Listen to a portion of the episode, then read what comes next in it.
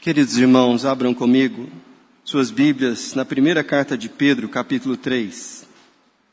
Nós vamos dar sequência à exposição do texto que já temos estudado há alguns meses. Agora no capítulo 3, eu lerei dos versos 1 a 6 para nossa edificação nessa manhã. 1 de Pedro, capítulo 3, de 1 a 6. Assim diz a palavra do Senhor: Mulheres, sede vós igualmente submissas a vosso próprio marido, para que, se ele ainda não obedece à palavra, seja ganho, sem palavra alguma, por meio do procedimento da sua esposa, de sua esposa. Ao observar o vosso honesto comportamento cheio de temor, não seja o adorno da esposa o que é exterior, como frisado de cabelos, adereços de ouro, aparato de vestuário. Seja, porém, o homem interior, do coração, unido ao incorruptível trajo de um espírito manso e tranquilo, que é de grande valor diante de Deus. Pois foi assim também que a si mesmas se ataviaram outrora as santas mulheres que esperavam em Deus, estando submissas ao seu próprio marido, como fazia Sara, que obedeceu a Abraão, chamando-lhe de Senhor, da qual vós vos tornastes filhas, praticando o bem e não temendo perturbação alguma. Essa é a palavra do Senhor. Esse texto contém uma das razões pelas quais eu prego em série. E eu vou explicar por quê. Se eu, como pastor, tivesse que escolher diante de todas as possibilidades que estão diante de mim nas Escrituras um texto para pregar no próximo domingo, eu nunca escolheria esse aqui. Muito simples assim. Porque é, é um assunto tão delicado para a nossa cultura que é muito mais fácil se desviar e tratar de outras questões, que também são importantes. Mas isso seria injusto com a congregação e com o meu ofício. E uma das maneiras da gente é, lidar com a escolha é, assim, vamos estudando esse livro, o texto que for, e aí chegou nesse texto, gente. Ainda mais quando a sua esposa está sentada na terceira fileira. Mas eu, eu combinei com ela que eu só vou falar o que ela deixou. Tá Brincadeiras à parte, esse texto é um desafio para a igreja contemporânea por vários motivos. Uma vez, numa reunião de pequeno grupo, eu estava estudando um texto em 1 Timóteo que trata é, do mesmo assunto de maneira muito parecida. É outro autor, apóstolo Paulo. Mas o apóstolo Paulo, tanto em 1 Timóteo quanto em Efésios, tratam desse, trata desse assunto. E na ocasião a gente estava estudando 1 Timóteo, depois que eu terminei o texto, uma, uma senhora, membro da igreja, que estava presente, falou assim: Eu odeio esse texto. Eu odeio esse texto. E para mim isso não é palavra de Deus. Isso é simplesmente reflexo de um componente cultural da época em que esse texto foi escrito. E se eu soubesse que seria esse texto que a gente ia conversar hoje na reunião do pequeno grupo, eu não teria vindo. Eu falei, oh, começamos bem a reunião, né? Que coisa boa. Mas é, é, perceba que esse conflito estava dentro de, do coração de uma mulher genuinamente cristã, porque eu creio na conversão, no relacionamento dela com Jesus, e que tem alto apreço pela palavra de Deus. Mas que mesmo assim, ela estava com o coração muito mexido porque a gente estava estudando essa, esse, esse assunto. Isso tem a ver com situações particulares da vida dela, mas isso também tem a ver com um caldo cultural em que nós estamos inseridos, em que é politicamente correto você ter uma postura feminista para com as questões. E aí, quando a gente se depara com um texto como esse, fala assim: nossa, mas aí não. E a nossa cultura, ela molda a maneira como a gente se aproxima das Escrituras e influencia a maneira como a gente lida com o texto. Mas o contrário também é verdade. as escrituras, elas moldam a maneira como a gente lida com a cultura. E se eu tiver bom êxito aqui, eu gostaria de destacar aqui cinco razões pelas quais você deveria considerar a submissão como uma bênção e não como um fardo na no casamento. Isso especificamente para as mulheres casadas. Mas eu não quero falar aqui apenas com as mulheres casadas, porque esse texto não foi endereçado apenas às mulheres casadas, ele foi endereçado à igreja. E eu tenho a firme convicção de que os princípios que estão colocados aqui nos ajudam a ter uma postura mais evangélica para com a cultura que nos cerca.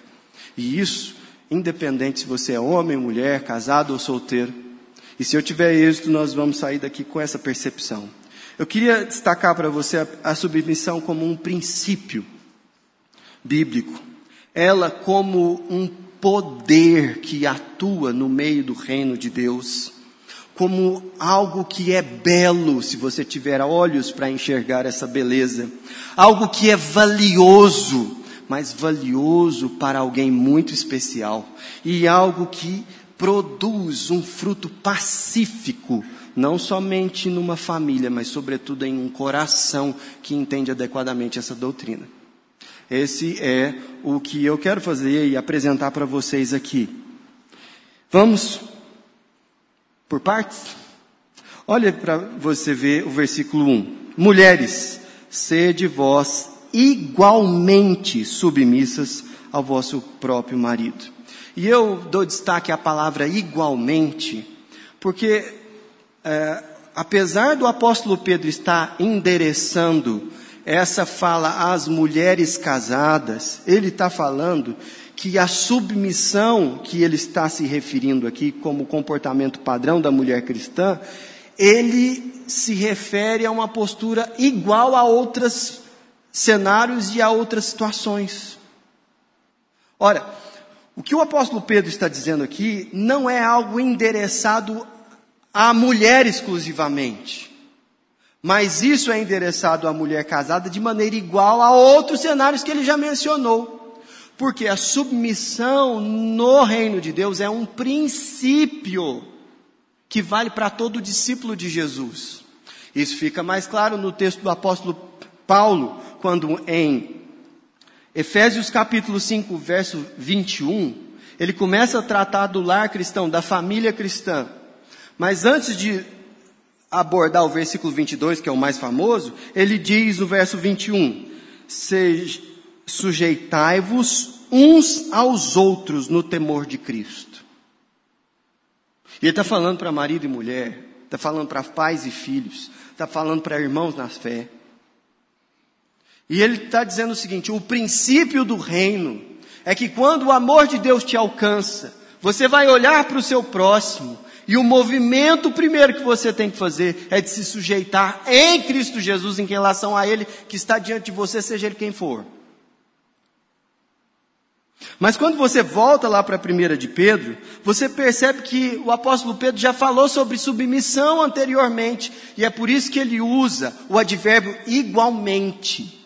Por quê? Porque no versículo 13 e 14 do capítulo 2, ele diz o seguinte: sujeitai-vos a toda instituição humana por causa do Senhor, quer seja o rei como soberano, quer as autoridades como enviadas por ele. Aqui ele está aplicando o princípio da submissão a todo cristão, do ponto de vista da cidadania. E ele não faz nenhuma exceção aqui. E ele não conecta isso a um fato do regime político que eles estavam vivendo. O Império Romano. Não, ele fala assim, porque isso é grato ao Senhor.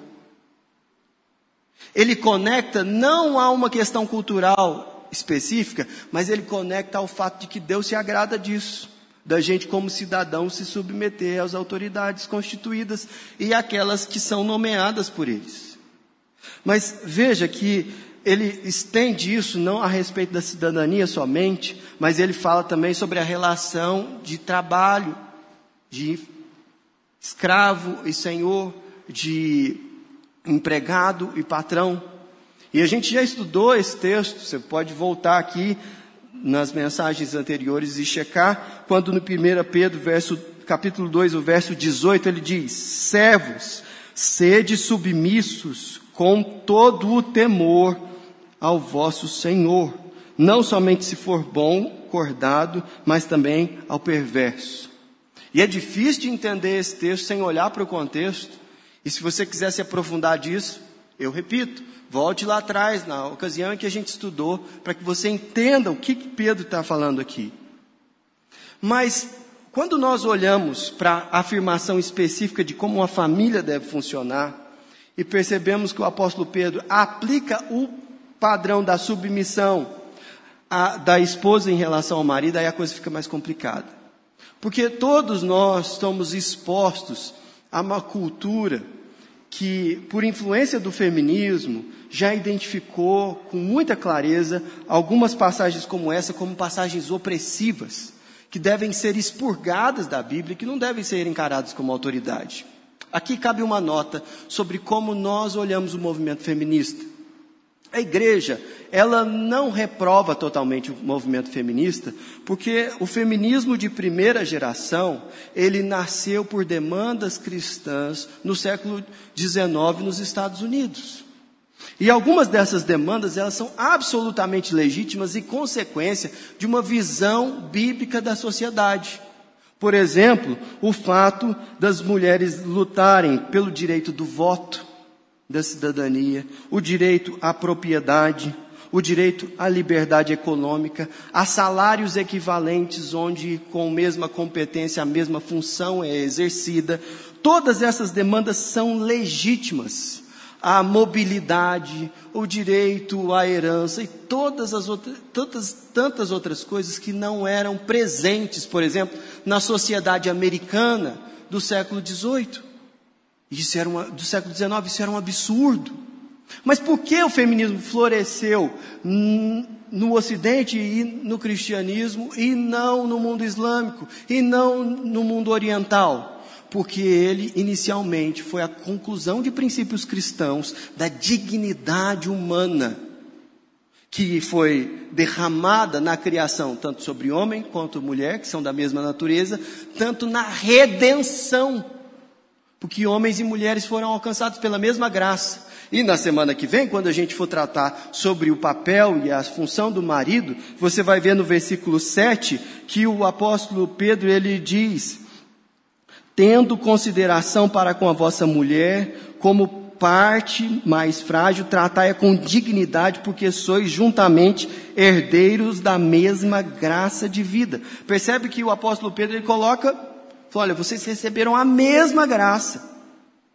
Contudo, a gente olha para o movimento feminista com muitas reservas no que ele diz respeito a umas conclusões mais tardias que ele chegou. Por exemplo, a percepção de que o corpo, a mulher tem autonomia pessoal em lidar com o seu corpo e que ela não deve, por exemplo, considerar Deus como o Senhor do seu corpo.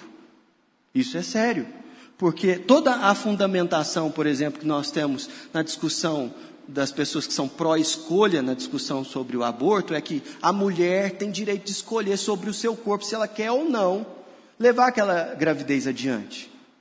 E nós entendemos que essa escolha não é legítima porque ela quebra um mandamento de Deus: não matarás. E, e, e isso é um pressuposto que muda todo o seu posicionamento quando você está discutindo a questão. Nós também discordamos da maneira como o feminismo ele argumenta desprezando a realidade da vida doméstica e de uma mulher que escolhe ter filhos, porque isso é tratado como uma mulher de segunda categoria, ou uma mulher que de fato não exerce sua vida e seus direitos plenamente. E isso é um fardo para as mulheres cristãs. E por que, que é tão difícil lidar com isso? Porque culturalmente a gente é doutrinado nessa direção. E existem muitas outras questões que a gente poderia trabalhar com elas aqui, aqui mas o que eu quero destacar para você é que o texto que nós acabamos de ler não trata a submissão se a gente interpretar ele justamente, como algo exclusivo às esposas. Ele já tratou de outros cenários. O que ele está dizendo é que dentro do lar, entre marido e mulher, existe uma realidade que nós não podemos é, ignorar nas Escrituras. E que Deus colocou o homem como sacerdote da casa, e isso é uma bênção para que a família funcione assim. Contudo, a Bíblia também não coloca essa submissão da mulher para com o marido de uma maneira incondicional, porque ela está sujeita à submissão da mulher a Deus em primeiro lugar. Você tem exemplos bíblicos, por exemplo, de esposas que foram e contrariaram os seus maridos por entenderem que aquilo que estava diante delas não era justo diante de Deus. O caso clássico disso foi Nabal e sua esposa Abigail. Quando Abigail é em insubmissão a Nabal, ela vai e acolhe Davi e os seus homens e cuida deles numa situação em que Nabal foi profundamente injusto. Se você quiser ler mais sobre isso, você vai lá em 1 Samuel capítulo 25. E você percebe também que a submissão é, feminina ela é colocada em perspectiva em muitos outros textos, por exemplo, na situação de Raabe, que não se submeteu às autoridades, acolhendo os espias, espias e, e, e levando eles embora, e ela estava certa ao fazer isso. E o texto bíblico deixa claro que ela foi recompensada pelo próprio Deus. E também nós temos, por exemplo, as parteiras do Egito que se é, rebelaram contra Faraó e deixaram os meninos ficarem vivos. Veja bem, a submissão é um princípio da Bíblia, mas ele está sujeito a um princípio maior que é a nossa submissão maior a Deus do que em qualquer outra situação. A submissão do, da esposa ao marido é uma realidade bíblica, mas ela não é absoluta em seu entendimento, a menos que você perceba o que a Bíblia fala isso de uma maneira geral. Mas é um princípio, e nós não podemos negar isso. Mas veja que interessante que, além de ser um princípio, há poder nesse tipo de atitude. E aqui é algo que uma pessoa que pensa nas categorias do feminismo, ou por exemplo na luta de classe, não consegue entender. Não consegue mesmo. Porque, veja que a submissão que está sendo é, dita aqui da mulher em relação ao marido, não é a respeito de um marido que teme a Deus e anda nos seus caminhos sempre. Não. Porque esse cenário é utópico e ele não é real. Mas, veja o versículo número 1 se ele ainda não obedece à palavra, seja ganho sem palavra alguma por meio do procedimento de sua esposa. Pedro ele apresenta um cenário aqui complexo, em que um homem que não teme a Deus está casado com uma mulher que é discípulo de Jesus, e ela se submete a ele, mesmo que ele não seja um homem temente a Deus. Isso é complicado, mas é o que o texto ensina claramente, porque há um poder de testemunho que age através desse comportamento. Nós aprendemos que se a gente não fazer valer a nossa vontade, as pessoas vão passar por cima de nós. Contudo, o reino de Deus não é conquistado por força ou por violência. E isso vale também para o ambiente doméstico. Isso é uma realidade que é difícil de ser falada abertamente no nosso tempo. Por quê? Porque a gente vive numa cultura que se opõe a essa realidade. E esse procedimento aqui da mulher, ele não é um procedimento simplesmente de submissão incondicional a, ao marido, como muita gente entende. Mas veja o versículo 4. Que procedimento que é esse? Que o marido, ao observar vai encontrar motivos para temer ao Senhor. Versículo, aliás, desculpa. Versículo 2: Observar o vosso honesto comportamento, cheio de temor, não em relação ao marido, mas em relação a Deus. Em relação a Deus. Deixa eu deixar assim, com todas as palavras colocadas aqui no sermão. Minha irmã, Se você está sofrendo casos de violência dentro de casa, violência física, o que você deve fazer é ir na delegacia e denunciar seu marido. Isso, além de ser pecado, é crime. Mas existem situações em que você entra em uma disputa por poder dentro de casa, junto a ele, em que a grande questão que está posta não é o que está sendo discutido em, em si, mas é quem manda. E quem vai dar a direção para a questão. E se você continuar no coração duro assim, você não vai estar experimentando a direção do Evangelho para esse assunto específico. Isso também vale para o marido, como a gente vai ver em outros textos das, das Escrituras. Mas um procedimento de temor a Deus e de honestidade para com as questões tem um poder profundo diante de um homem que convivia com você e que não via Jesus em você e que agora está vendo uma diferença muito grande nisso. Isso o texto está ensinando, não sou eu. Mas veja que, além desse poder transformador que opera nesse princípio da submissão, há uma beleza embutida nesse, nessa postura que a nossa sociedade não valoriza. Se não, veja você os versículos 3 e 4. Não seja o adorno da esposa, porque, veja, ele não está falando de todas as mulheres, ele está falando especificamente da esposa. Não é que toda mulher tem que ser é, submissa a qualquer homem. Não. Ele está dizendo que a esposa e o marido devem regular a sua relação por princípios bíblicos. E aí, dando destaque à esposa, ele fala assim: existe uma beleza nisso que a nossa cultura não valoriza. Continua a leitura do texto, versículo 3. Não seja o adorno da esposa o que é exterior, como frisado de cabelos, adereços de ouro, aparato de vestuário.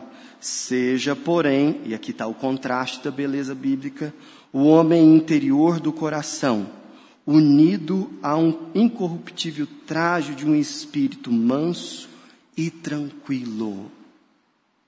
Olha o contraste com a nossa cultura. Na nossa cultura, se você quiser de fato continuar bonita para o seu marido, mesmo a longo prazo, quando os anos vão fazendo com que você e ele sintam aí a gravidade da história, o que, que você tem que fazer? É silicone, meu amigo, é botox, é botar peito e bunda, é? Claramente, é isso aí. Essa é a beleza que faz com que mulheres sejam tratadas na nossa cultura como um pedaço de bife. É isso. Nas Escrituras não é assim. Nas Escrituras, quando uma mulher anda com Deus, o tempo faz ela mais bonita. E essa beleza, ela não pode ser medida simplesmente do aspecto exterior, mas ela é uma beleza interior. Gente, isso é muito contracultural. E a Bíblia precisa ajudar a gente a ler a nossa cultura e a rejeitá-la em alguns aspectos. Porque o padrão de beleza na nossa cultura é a Anitta. Ok? E aí você está preocupado em manter os olhos, preocupado em manter os olhos do seu marido em você quando ele está exposto a esse tipo de coisa o tempo todo. Isso não é um jeito cristão de pensar. Você não precisa de mais silicone, você precisa de mansidão. É diferente, é uma outra perspectiva. E lá no texto de 1 Timóteo fala sobre o crescimento intelectual da mulher numa jornada e numa caminhada em que o tempo faz bem para ela e, e, e ela fica cada vez mais bonita. Gente, isso é muito diferente da nossa cultura. Você pode olhar esse texto com desprezo, mas uma mulher que olha para esse texto aqui com o olhar do Espírito Santo vai ver nele uma profunda libertação de opressões que uma cultura feminista faz questão de ignorar. Ignorar. Existe uma beleza na submissão e ela é apresentada no texto. Mas perceba que, por mais que seja um princípio, por mais que tenha um poder atuando nessa postura de submissão e que ela seja bela, eu acho curioso o fato do texto fundamentar a postura de submissão como sendo de valor inestimável. Se não, veja o final do versículo 4, que é de grande valor diante de Deus. Veja essa afirmação. A nossa cultura não valoriza uma mulher que é submissa ao seu marido. O texto está dizendo que Deus valoriza. O problema é que Deus valorizar algo não é suficiente para que eu e você desejemos isso na prática. E isso dói de ouvir. Para nós é muito mais importante ter valorizado na sociedade, na cultura, nos relacionamentos, aquilo que é de fato importante para nós, do que Deus valorizar alguma coisa e eu buscar isso porque tem valor para Deus. Perceba aqui que cai por terra nesse momento o fato de uma pessoa olhar para esse texto e falar assim: não, isso aqui é uma questão cultural da época. Essas partes da Bíblia nós temos que rejeitá-las, porque isso era um componente da organização social daquele povo. Não! O argumento está fundamentado também no fato de que isso tem valor para Deus.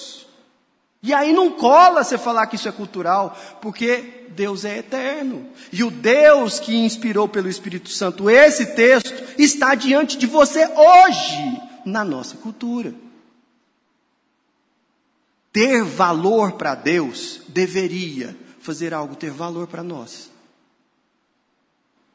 Mas vamos continuar falando não somente do valor que isso tem, mas da paz que ela produz. Porque o final do texto diz o seguinte: como fazia Sara, versículo 6, que obedeceu a Abraão chamando-lhe de Senhor, da qual vós vos tornastes filhas, praticando o bem e não temendo perturbação alguma. Eu acho de muita ironia o fato de, do apóstolo Pedro usar justamente esse exemplo para falar sobre os benefícios da, da submissão. Sabe por quê? A gente sabe que, embora Abraão fosse um homem que andou com o Senhor, ele deu muitas mancadas com Sara. Muitas. Muitas em vários aspectos. Quando Sara quis pegar a régia da situação, da sua infertilidade e dar uma solução para a coisa, ela errou profundamente. E as consequências disso ela sentiu na pele. Mas, tantas e tantas vezes, Abraão, quando chegava num lugar diferente, o que, que ele fazia? Não fala que você é minha esposa, não, porque. Porque você é bonita demais. E o pessoal vai querer me atacar, então você fala que você é minha irmã. E Sara fez isso. Isso foi injusto e mesmo assim ela fez. E ela poderia ter usado o recurso de não usar de submissão como Abraão, e estava tudo certo, viu gente? Porque ela teve que mentir para isso. E isso é pecado, e não é dessa submissão que nós estamos falando aqui. Contudo, mesmo nesse cenário, o que, que aconteceu? Deus a protegeu no meio disso tudo. Faraó não encostou o dedo nela e também aquilo que eles viveram no retorno do Egito com os moabitas, no mesmo cenário, foi a mesma situação. Por quê? Porque Deus a protegeu. Preste bastante atenção na maneira como está colocado ah, aqui. Praticando o bem e não temendo perturbação alguma. Eu vejo mulheres em grande angústia porque resolvem é, tomar as rédeas de todas as decisões da sua casa, como se isso fosse entregado a elas. E às vezes o problema está na omissão do marido mesmo. Isso é pecado. Omissão é pecado. Mas eu estou me dirigindo mais especificamente a pessoas que estão angustiadas por tomar decisões que não estão na mão delas. E ter que decidir algo causa muita angústia. Causa muita angústia. E a submissão é uma bênção, porque livra a gente da, da obrigação da decisão. Deixa eu, deixa, uh, deixa eu apresentar isso em um outro curso. Gente, eu amo ser pastor auxiliar. Por quê? Porque eu estou submisso à visão e às decisões do pastor Samuel. Se o negócio degringolar, meu amigo, só fala com o pastor Samuel. Entendeu? Há um benefício nessa realidade que muitas vezes a mulher não percebe e trata essa questão como se fosse opressão, e não é verdade. E o texto está dizendo que a, a submissão livra, inclusive, do temor do futuro. Porque, nossa, nós estamos mudando de cidade por causa de uma questão do trabalho do meu marido, mas eu não quero ir, e eu já bati o pé que eu não vou. Por que você não quer ir? Não, porque eu tenho muito medo do que pode acontecer. Presta atenção.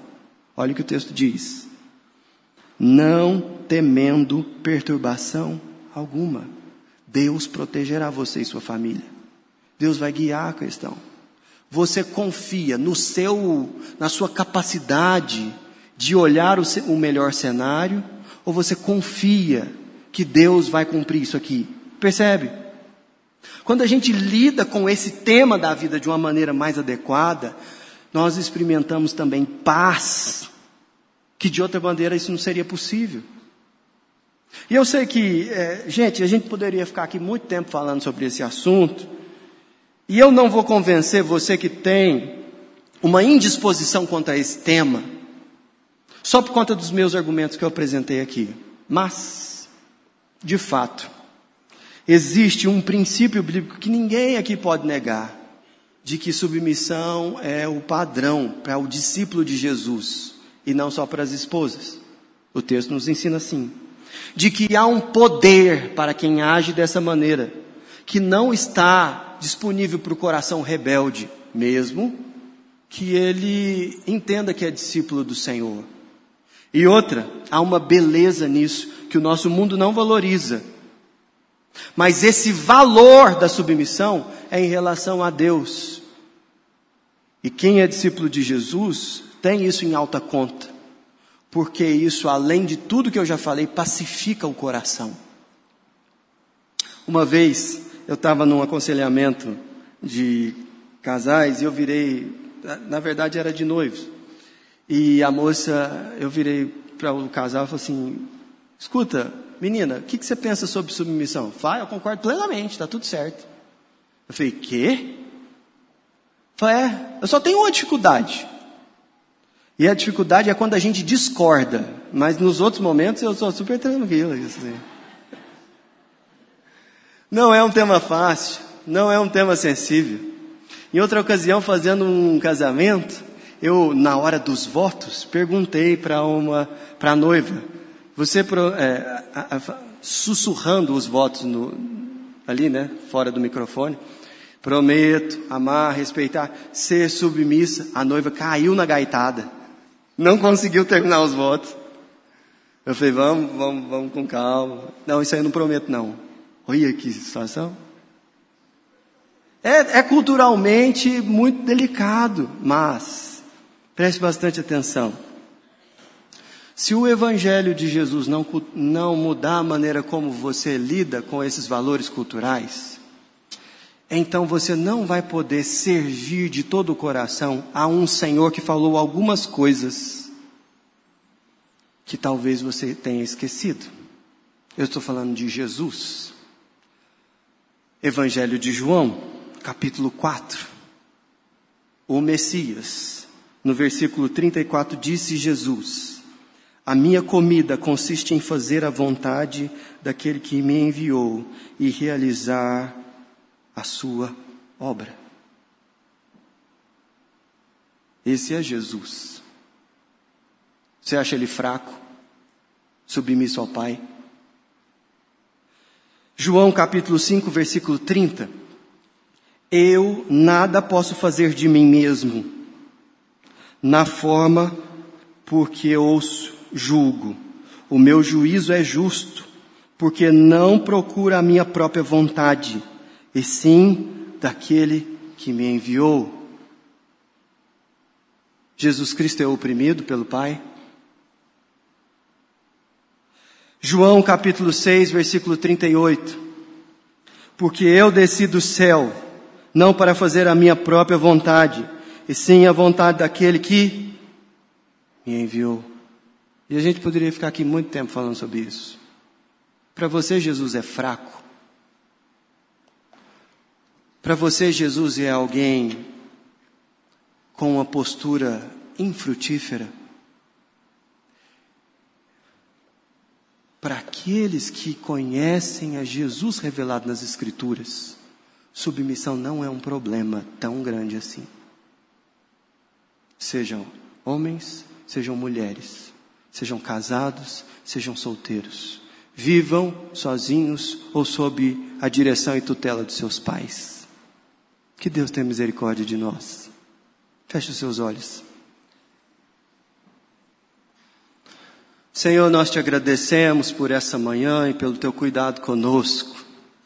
E queremos exaltar a Jesus Cristo, o Filho de Deus, que se submeteu a tudo aquilo que não era necessariamente contingente, para que nós pudéssemos conhecer um Deus amoroso que nos ama apesar de quem nós somos. Senhor, seria impossível aplicar essa palavra a todas as situações particulares e tão desafiadoras que cada um de nós aqui vive dentro de casa.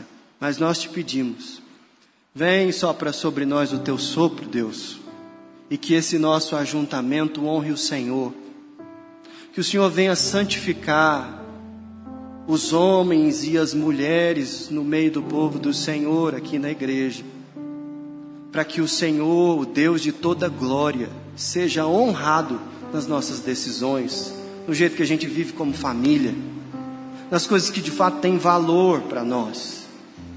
Senhor, nós não sabemos e não temos em nós recursos para fazer a tua vontade, mas nós te agradecemos pela tua palavra que nos ensina, pelo teu espírito que nos convence pelo teu filho que pagou o preço da nossa injustiça, para que nós fôssemos transformados. Consideramos, Senhor, a submissão de Jesus, o combustível da transformação da nossa atitude nessa manhã. É em nome dele que oramos. Amém.